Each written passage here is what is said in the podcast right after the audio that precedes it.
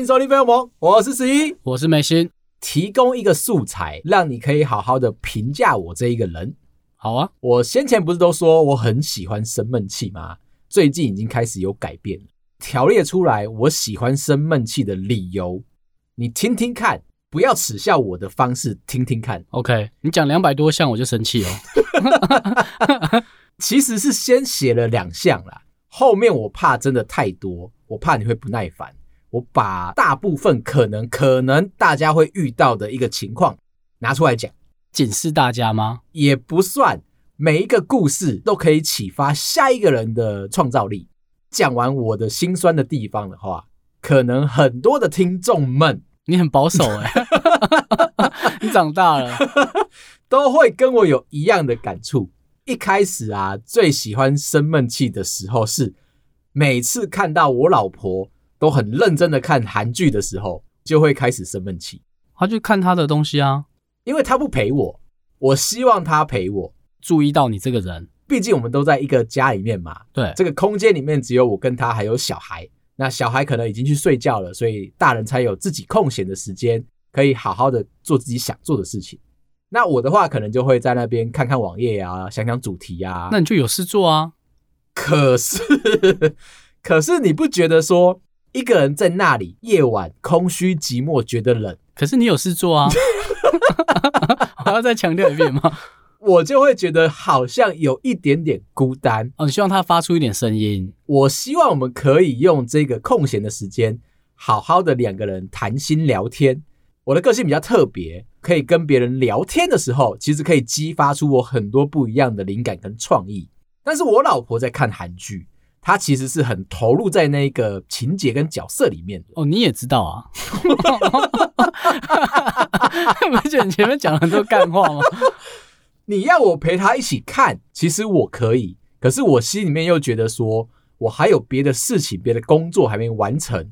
我没办法百分之百放下心情，认真的投入在韩剧里面。哦，你好烦哦！你完美诠释那讨厌的爸爸，就会在你身边一直晃来晃去，什么话也都不跟你讲，期望你注意到我渴望被你关注到的一个心情。那我在晃的时候呢，我只会问他：哎，今天这一部韩剧好不好看？好看。里面在讲什么？不知道，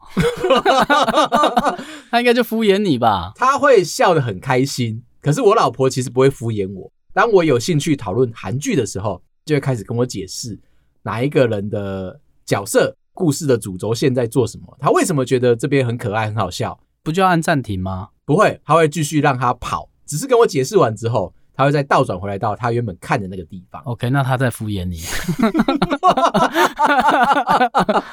如果啊，那一天晚上突然之间我有空了，看到老婆在很开心的看韩剧，我会突然间手足无措。我想要加入，可是我又觉得从一半开始加入有一点点不太对劲。那我就在旁边晃啊晃，开始关心我老婆。这个时候，如果我被放置到一边，有一种就是他不想理你的时候，我就会开始有一点点生闷气。这样就可以生闷气，这样就可以生闷气。我讲的是大众的心声 发觉到怎么样可以破解这个问题，你就是大声的讲出来，告诉我老婆说，今天希望可以跟你好好聊天。可是他如果说我今天就希望好好看韩剧呢？我希望可以跟你好好聊天。OK，那他还是这样再说一遍呢？我希望可以跟你好好聊天，还是我们先离婚？那个问题在于说。讲的那个主轴都是我，对啊，希望对方来配合我，但是生闷气也是因为我想要这件事情发生，但是它不如我的意，那我就会开始生气。后来我有跟我老婆把这件事情讲开来，这还要讲开？你们难道吵架的时候都不需要讲开吗？那个情境对我来说，我也会发生啊，就是大家互相在各自做各自的事，那就互相不要打扰啊。那他想做那件事情，你就去做你想做的事就好了。可是我们会有时间差，他的韩剧需要看两集，嗯，可能需要两个小时。那我今天在想我的个灵感发想，我们可能只需要一个小时，多的那一个小时，你跟我讲啊，我可以再塞工作给你啊。没听过这么好的要求。我就希望可以跟老婆有一个共同快乐的时光嘛。哦，你就想跟他有一起的晚上嘛。有一点是吃醋，因为韩剧的男主角的特帅啊，你可以这么说。我希望的是韩剧不要占据我老婆太久，把它还给我。可是你很无聊啊。哪里？我，我觉得他会这样回答我。哎、欸，我每天都会想一些有趣的话题要跟我老婆聊天呢。有一阵子我们的感情越来越不好，其实是我都没有开始要逗笑她的那个心情。把这个问题抛给你之后，你只回答我说：“你为什么不想让对方开心？”对啊，很奇怪的人呢，一直在生气耶，就是因为我一直在生闷气呀。我觉得吃醋嘛，韩剧把我老婆带走了。我好像又没有什么能力。我知道你想被重视，对一个打不赢的东西，打不赢的空气在呐喊。你刚刚讲那个男主角，他不是空气哦，人家就真的帅在那。但是他是在荧光幕里面嘛，一般凡人不太可能会接近到对方。但是我是一个活生生的人，站在我老婆旁边，即便我这么用力的跟我老婆呐喊说“我在这里”，但是她还是头也不回的就往。韩剧走过去了，这个时候我的生气是不是理所当然？好像很多男生会这样。其实我听到好多人抱怨，就是老婆回家都躺在沙发上追剧，都不理他。我好羡慕 啊！因为我们有讲过，老公如果回家瘫软在那一边，用眼睛顾小孩，或者是直接很认真的打手游，都有一些老公的理由。我们可以帮忙说一点什么？因为我们节目没有女生的角色嘛，所以我们在揣测女生为什么会被韩剧吸引走的时候，都很偏颇，只讲主角帅。但是后来讲开来了，我老婆就说，因为其实是我先不理他，埋首在我的工作里面，导致说他要去找他空闲的时候要做的事情，他就找到了韩剧。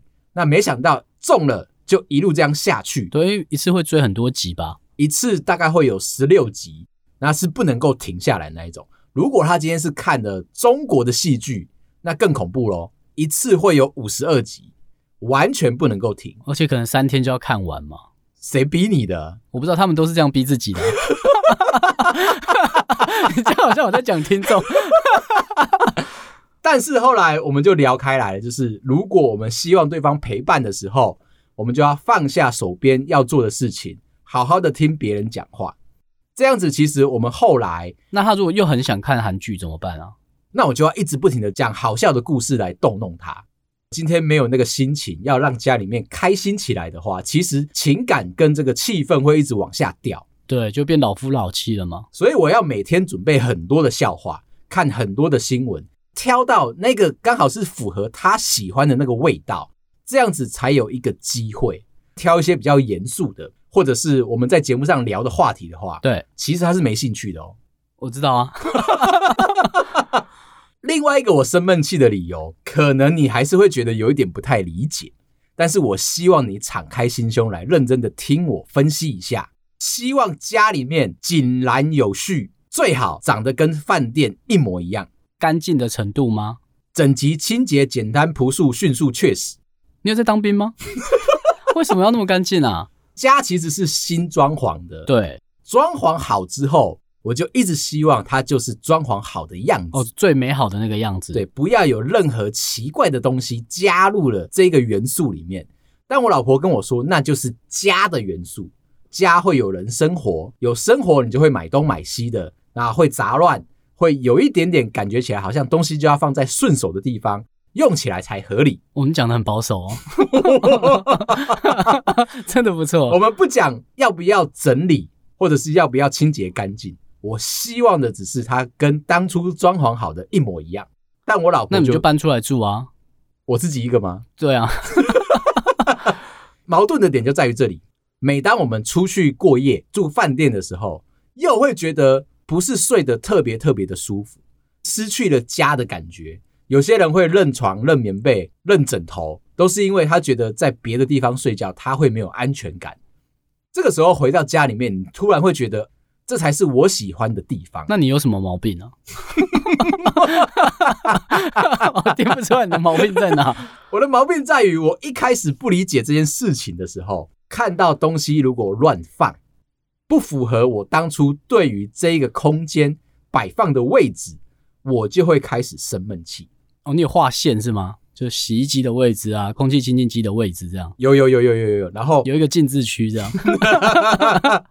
冷气的温度啊，电风扇应该要调到等级多少啊？这么细都会看哦。我希望啊，这个样品屋嘛，永远都是样品的样子，都会有人去帮忙把它把所有的位置都归位。我们今天买了一株新的植物，我就希望它长得漂漂亮亮的。啊，叶子呢？角度。对，希望它长出来的时候，新生的枝芽都可以符合我希望走的方向去。你离婚要缺证人，我可以了。这怎么受得了你啊？很多次我跟我老婆晚上哦促膝长谈，她就问我说：“我到底有哪一些的标准？”开始条列式的把它列出来，尤其是厕所、冰箱、活动空间、我们自己的房间、小孩的房间，我都会拿出原本。新装很好，我找人帮我拍照的那个样子，跟他说：“哎、欸，我希望他们可以一直在同一个区域，都不要有任何改变，都不要移动。他们可以移动，但是在我看到他的时候，归到原本的位置，到原本的位置。那我老婆就会说：‘可是我们有买很多，比如说小朋友的新衣服、玩具这些东西都怎么办？’我说要收起来，就完全都看不到，一切都是干干净净。好了，那你生气好了，生气比较快啊。”不然还要收，那也是蛮累的。其实就是我一开始的时候生闷气的那个问题点，我又害怕我一个人是孤单的。每次把问题丢给你的时候，你都会用一个很鄙睨的眼光看。怎么那么麻烦啊？很搞赛耶！你有没有洁癖？为什么会这么要求啊？哎，对，我没有洁癖哦。不会认为说一个地方脏或干净，我是很强迫症的，希望他。忘记你以前是泥巴人了吗？还记得吗？哎、欸，讲到泥巴人，最近收到一个听众的烦恼，她呢最近怀孕，准备要开始卸货了，就跟老公在讨论说，以后小朋友的教育，她希望老公可以听进去各种不同的幼儿园，请老公好好的思考一下。小孩以后要怎么样受教育？我小孩忽然间有一天回家，因为他现在两岁多嘛，刚送去幼幼班一阵子。忽然间有一天回到家，跟我开始念唐诗，哎，就忽然间背起来了，念很快，而且是那种完全不用思考，这样念得很顺。我以为他在念什么咒语，我说你念慢一点，然后他就念一句一句给我听，念了四句话出来。我说哇，在教唐诗，哎，就很传统哦。还有什么样的？成就吗？有啊，就是我回我老家嘛，带回去宜兰的时候，我就念一下开头，他就会把它念完，全部都哇，很厉害耶，就这样，他就忽然间变机器人，你知道吗？我只要讲两个字，他就帮我念完，学富五居的感觉，随便念一念嘛，有点事做。就他现在那个阶段，你不管灌输他什么，他就是疯狂的吸收嘛，对啊，然后疯狂的产出。因为我自己是丢给蒙特梭利嘛。当初选蒙特梭利，也就是希望我女儿可以早一点独立。其实都没有什么。听众会觉得说，老公也应该参与选择学校的时候，应该要有自己的想法跟意见，而且你有做过功课。然后，所以他就播了我们那一集给老公听。老公听完之后，还是很疑惑。疑惑的点不是因为我们讲的不清楚，而是因为我们前面扯了太多有的没有的，到最后那个蒙特梭利只剩下一点点。讲完呢、啊？这么无聊的东西、你奢望我们把它讲得多厉害？因为我们自己也不是育儿专家嘛。是啊，是啊。沿着这个发想，我以前有个同事，他有两个男生的小朋友，都只是参加共学团，没有去上幼稚园，一路到国小之后才送进去学校。共学团呢，有一点点像是一群自己带小孩的妈妈。约在一个公园，或者是约在一个场所，都把小孩子放出去，让他们自己去跟其他的小朋友有一些人际关系上面的交流，就是自由自在的发展。其实我蛮羡慕，因为我小时候不是说常常就是泥巴人的状态吗？对啊，现在的小朋友他们参加共学团，似乎也可以达到我小时候的那一个水准。听说他们的理念是不打不骂不威胁也不利诱。哦，这样很难教诶。所以爸妈其实参加那个共学团啊，就是站在旁边看而已。我的那个同事、啊、可以玩手机吗？爸妈可以，小孩可能没有兴趣，因为其实他们自己在那个场所自己玩就可以玩得很开心，完全不会去在乎有没有什么三 C 的东西可以影响到他们的注意力。同事就有跟我说过，曾经每天早上六点起来的时候，要陪小朋友去钓鱼。钓鱼的场所呢是在公园里面，他们两个就会带着钓竿走到了公园，因为公园不是都会有池塘吗？对，里面都会养着一些鱼嘛。一般来说，它旁边都会放那些鱼饲料的贩卖机，希望你把鱼饲料丢进去，把那些鱼喂得饱饱的。这样已经是极限了，他知道吗？但是呢，他的小朋友参加了共学团，想要开心的去学钓鱼，所以爸爸早上六点就两个人一起到了公园，抛下了钓竿，开始坐在那边钓鱼。他认为小孩要对自己的决定负责任，所以小孩说他要去钓鱼，就跟着去。你想钓你就去钓。但我又问他说啊，如果钓到怎么办？他说这个问题很残忍。因为他们没有钓到过，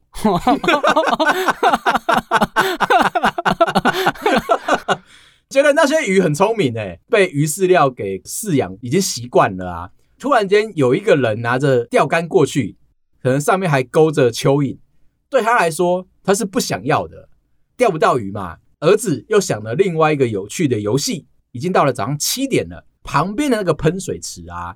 有一个大秘宝藏在喷水池下面，他想要去一探究竟，所以呢，就撇下了爸爸，跟爸爸说：“我去那边玩一下，衣服就全部都脱掉。”共学团的小朋友有一个特性，他喜欢做自己，他要在原地把衣服全部脱掉，那也是他自己的选择。很冷也没关系，冬天你不穿衣服也没有关系。我的同事就有说过，冬天的时候看到所有的小朋友不是都穿着羽绒外套吗？他儿子只会穿着吊嘎。然后说，嗯，今天天气凉凉的，很舒服，这样就好了。他就喜欢这样子。刚刚那个状况就是，小孩看到了喷水池，想要去一探究竟，原地就把衣服全部都脱掉，身上的装备全部都放掉之后，就跑去喷水池里面，开始不停的在挖，溅的所有的泥土啊，到处都是。思考一下这个情境，早上七点的，其实会有很多的阿公阿嬷在旁边做一些体操。看到有一个小孩冲进去喷水池，疯狂的挖，疯狂的捞，然后在那边洗身体，这样子，一堆阿伯在旁边打太极拳，他们应该会靠过来吧？就会靠过来啊！爸爸会害怕说这一些长辈们会有一些维持，所以爸爸当然也要靠过去。就看到长辈围过来到了爸爸的身边，问我的同事说：“哎，那是你家小孩哦？”我同事点点头，对啊，他还敢承认。没有，我只是靠过来看。身为一个爸爸，你要试着去承担一切。当这些阿公阿妈在问我的同事说：“阿黑林好生哦，也当阿内胜哦，就是他可以这么随性的在喷水池这边玩啊。”我同事又默默的点点头。他回答说：“莫贝安娜，不打不骂，不威胁不利诱。小孩子做完了决定之后。”就可以让他开心的去，就是支持他嘛。对，那当然去的时候，爸爸就要先下一个蛋书。如果你今天在里面玩水感冒了，那你要回家自己负责。生病了，你就不能出来跟其他的朋友或者是玩你想要玩的事情，不能威胁哦。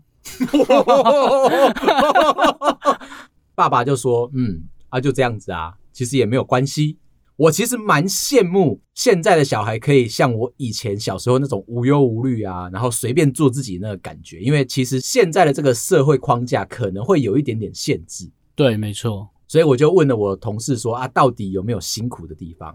他说有。以前他在跟我一起上班的时候，中午他都会消失一阵子。在他小朋友刚上小学的时候，每天中午都要翘班去陪他的小朋友一起吃午餐。会害怕说不习惯这么大的一个团体生活以外啊，最难过的其实是小朋友不能够理解要坐在教室里面每天高达八个小时，不能够直接觉得今天这堂课他不喜欢，他觉得无聊，门打开就走离开了教室。我同事常常会接到老师的电话，你们家的小朋友忽然之间不上课，又跑到操场去玩他自己的，我同事就要马上奔波到学校，然后跟老师道歉。中午就一定要陪小朋友一起吃饭，他会觉得有一点害怕跟孤单，有爸爸跟他一起吃饭，他才有安全感，长达了半个学期。我就想说，哎、其实共学团这个理念，我们也可以分享给听众知道一下下。就还是有这么多自己带小孩的爸妈啊，觉得说上幼稚园不太需要，他们也可以自己有一个团体，然后让小孩学习到人际关系。在那个团体里面跟别人吵架，你是要自己想办法跟对方解决的。如果你要去跟对方道歉啊，你是要能够拉得下面子来，好好的去。可是如果你今天在学校的话，有可能是老师会帮你做这件事情，嗯，或者是爸妈帮你道歉，可能就要长到很大之后才会学习到这种人际关系的问题。可是你到现在还不道歉呢？有啦，我刚刚讲。我们生闷气这些事情、啊、哦，你还没讲完哦。其实它有一个很大的族群都会遇到这个状况。你说共气团吗？好，你快点讲啊！会像我一样很容易生闷气。他们有三个星座，分别是母羊、狮子跟双子座。哎，那有中啊？对，因为我是双子座嘛。对，所以我看到之后见猎心喜。不是只有我哦，一开始的时候才会跟你说，我是帮大家在发声。哦，希望大家听到我的故事之后，会对这件事情产生一点点的共鸣，会有点释怀吧？释怀啊，因为不是你看十一都这样啊。而且我生气的点可能跟大家差不多。这三个星座的人都有一个共同的特质，就是死要面子，然后讨人厌，讲话就讲话态度很差。你那个针对的族群有一点大。我觉得你应该都常被骂这个吧？我常常被骂啊，我都不道歉啊，我很坦然啊，我都觉得这没有什么大不了的。但是其他两个，像是母羊跟狮子，尤其你爸跟我爸都是狮子座嘛，对，你有看过他道歉过吗？哎，好像真的没有哎，没有，嗯，没有，因为狮子座的人就是死要面子。你讲的哦，我怕得罪太多人，但是我从侧面去观察我爸爸。我知道他为什么常常生闷气。我妈给的强势的压力比我爸大的很多，在家里面是比较有权威的。爸爸想生气不能够表达出来，他就只好生闷气。那那不就跟你一样吗？可是他有一个问题，阶级复制。他有个问题是不能够把他的问题讲出来。狮子座的人是那种，我如果讲错话。我会用比较权威的方式压住你，告诉你说我没有要跟你道歉，因为我就是这么任性。但是我爸是孬弱的狮子座啊，只能够在他想生气的那一个小小的区域敢怒不敢言。四十几年、五十几年之后，就会变成他这个样子，就是每天他都不想跟你讲话。我们在家里面的相处也会很奇怪嘛。回到双子座的我呢，个性比较像是知道我在生气了。对方开始不爽了，我想要道歉，我拉不下面子，我就会开始滔滔不绝的想要辩论，我想要用很多很多的话语塞住对方的心情跟耳朵，到最后这件事情就会无疾而终的消逝掉，仿佛我有曾经道歉过。母羊座就比较自由自在一点，反正他就是瞬间就发火，瞬间就结束，比较没有什么常理可言。再来，我要跟你聊一下。我们最近似乎被打脸，为什么？有那个数字银行的专家啊，跳出来说，怎么样可以对付安静离职这件事情？我们太早太早把安静离职放到荧光幕前，曝光给这一些管理阶层的人知道了。他们现在在想一些解决的对策，提出来这些意见的专家啊，大部分都是资方，他们其实没有针对钱这件事情。要跟你好好的详谈。我们先前不是说安静离职，就是因为钱不到位，工作量一直都非常的多，到最后你只会想着要照顾自己。这些人呢，他们想要破解安静离职的方法，他提了三点。第一点是他认为台湾的这一些员工们都不喜欢回报，你做了很多事情，但是你都不主动跟你的主管讲。可是我没做事啊，我是在旁边安安静静的吗？主动回报你做了哪些事情给主管知道，并不是拍马屁的行为。大概每两周跟主管好好的沟通，汇报你今天做了哪些事情，让主管知道你最近到底在做什么。才不会到了年底要打考绩的时候，你自己突然吓了一跳，诶，我怎么打的这么的差？跑去跟主管讨论啊，求情啊。可是你跟主管讲完了，他就会给你新的工作，诶，对，这就是资方他们在想事情的时候，他没有要跟你谈钱，他觉得是你工作做太少，而且你做完之后，你又不跟我讲说你已经做完了。那我怎么知道我什么时候再要把工作再多加给你？不敢讲，就是因为怕有接到新工作啊。多做了很多事情，我们是不是就破解你安静离职？你有事情做啊，懂了。你提高了你的生产力，记得不要回报哦。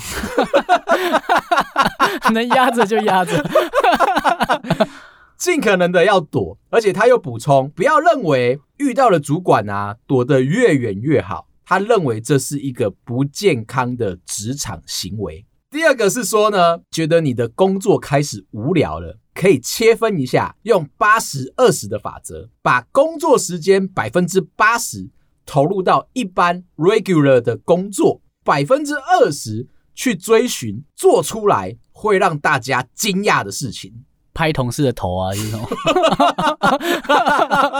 这种调皮算吗？有一点这个想法，不要把工作全心全意百分之一百。甚至一百二都放在你的一般事务的工作上，日常事务上面。对，因为做久了你会觉得无聊啊。可是做不完怎么办？他没有在在乎你这件事情。就算你做不完，你跑去跟主管回报了，主动回报，发现，哎，你八十帕时间就可以把一般的事情做完了。对，我还有二十帕时间可以用你。哎，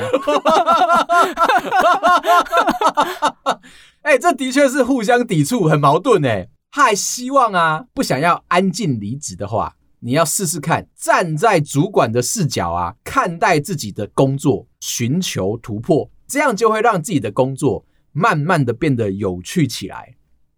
嗯，为什么在主管的角度会有趣起来啊？变成你是自己的主管，所以你会变成一个第三人称上帝视角，嗯，在看你的安静离职的这个行为，你会觉得这个人很糟糕。不会觉得这个人很有趣吗？哇，他都不讲话了，哎，他在生闷气吗？昨天有一位听众，他在跟我请教，现在时间是下午五点，已经启动了薪水小偷的这个开关。他想请问我们两位前辈，这个时候应该做点什么样的事情，不会让同事发觉你已经准备等下班？我跟他介绍另外一个方式，我说你把所有的网页都打开来，很认真的一个一个在看，不要担心。旁边的人会来干扰你，因为你很认真的盯着电脑，这比你划手机看起来还要再更上进一点点。打开 PC Home 也算，类似刚刚讲说，站在上帝的角度、主管的角度在看你的工作的时候，就会处心积虑的想要让自己的效率提升到百分之一百二十。当你是你自己的主管的时候，你会觉得自己完全没有认真在工作。是一个不道德的行为。那为什么不让工作变得有趣？你要站在别人的角度，好好的思考。我觉得换位思考这样，嗯，他还是真的很无聊啊。第三个，做一份工作啊，其实就像创业一样，你要每三个月就换一个题目。到了你六十几岁的话，除非你运气很差很差很差，不然你的创业总会中一个。听不太懂哎、欸，哦。他的意思是说，如果你家里面超级有钱，每一次的创业都能找到天使轮进来帮你投资的话，做了第一个行业，第一个新创不成功，那我们三个月就马上换下一个题目，不要死钻在里面。对，新创就是这么的灵活嘛。然后它类比到你工作上面也是，就是三个月做一份这样吗？对，并不在乎你背后有没有任何的 founder，他都不理你哦。他说你要把你现在的工作。就如同你在创业一般，当你觉得这个工作无聊了，每三个月你就换一次，总有一天会找到一个适合你的这个东西打中了，你就可以成为人生的代表作。万一是六十三岁的时候找到怎么办呢？老赛剩两年，能不能中肯一点啊？那也是你人生的代表作啊！离开公司的最后两年，突然间发光发热了，那你就来不及拿绩效啊。我要退休了，那你就没有进入到安静离职这件事情。以资方的角度，他是希望你就是突然间上进了嘛？对，那你现在有没有好好的学习到人家想要教导你的？有，这样会太敷衍吗？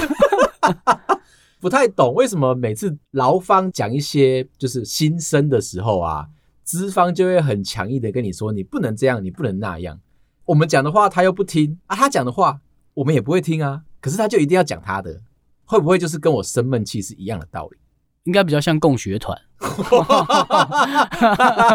就互相应该不要管对方。对啊，你管我那么多干什么？最后聊一下我们上次聊的那个有趣的负评。我觉得那些回答一来一往的那个回答都很有趣，像是呢，外带了一个抹茶草莓的毛巾卷，虽然抹茶味很浓郁，饼皮也很有层次，可惜草莓很酸。这样子也可以讲话，这样子也想跟你说点什么。有一间咖啡店啊，它的外面其实是可以停机车的，它是一个古色古香的咖啡店，种植了很多茂密的树木，它就被留了一个负评说。机车停在外面被鸟屎攻击，所以我给你差评。这一间店的大老板啊，就马上上去回复，告诉了这个客户：我没有能力叫外面的鸟不要大便，就像我没有能力叫你不要给负评是一样的道理。中肯哎，这个说的蛮好的。有没有觉得被这句话给滋润到心里面？他就是告诉你说，你就像鸟大便。另外，我还找到一个有一点点算是凹别人的那个想法。这是一个饭店的事件，客人啊每次来都会跟我们凹，他要升等入住，拿不到这个优惠的时候，就会威胁柜台人员说要去找经理出来负责，一定会说我是会员哎，我是 VIP 哎。可是呢，一开始柜台就已经说我们没有办法为你做到升等的服务。这个时候再去请主管出来，经理如果翻盘了，是不是就会让底下的员工觉得受伤，不挺他嘛？他们就去问了饭店业的大佬，该怎么样处置这个小小的情况？大佬给出一个非常明确的说法，希望经理啊可以跟柜台员工站在同一线，两个人口径一致，没办法升等就没办法升等。他举了一个不错的例子，他说：“你今天拿着两百五十万。”到了宾士的总代理，跟对方说你要订这台车子，难道你就有这个资格？下一句话就凹对方说，我既然都已经拿出了两百五十万的话，麻烦你帮我升等到五百万的车子。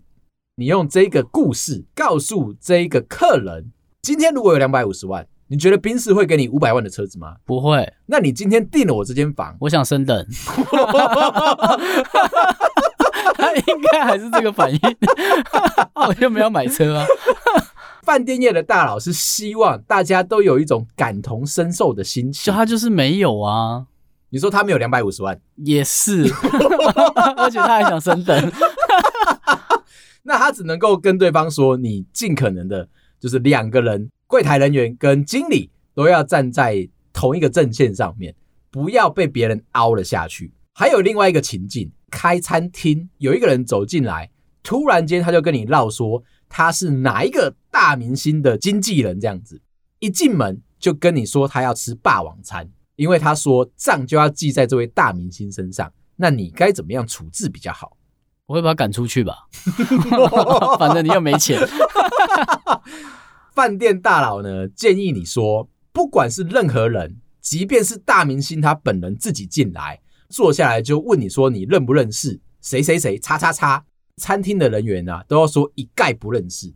这样的角度呢，就不会被别人拿着这么大的名号来压你，不会被别人吃的霸王餐。当然有被投诉说，那今天如果是刘德华、周杰伦、黎明，欸、你真的好老哦！你有没有新一点的明星啊？周星哲可以可以，对吧？因为他最近要结婚了，所以我才知道。这类型的明星如果来的话，你也要一律的假装你不认识对方。可是如果你很喜欢的明星来嘞，比如说 BTS 啊，哦、这样会不会太大？我最近刚学会一个韩国女团的名字，叫做妈妈木。哦，我知道，你知道，我知道，你知道，怎么了吗？好了，今天聊到这。如果你喜欢我的话，麻烦到各大收听平台帮我们五星点赞、订阅、留言、加分享，谢谢大家，拜拜，拜拜。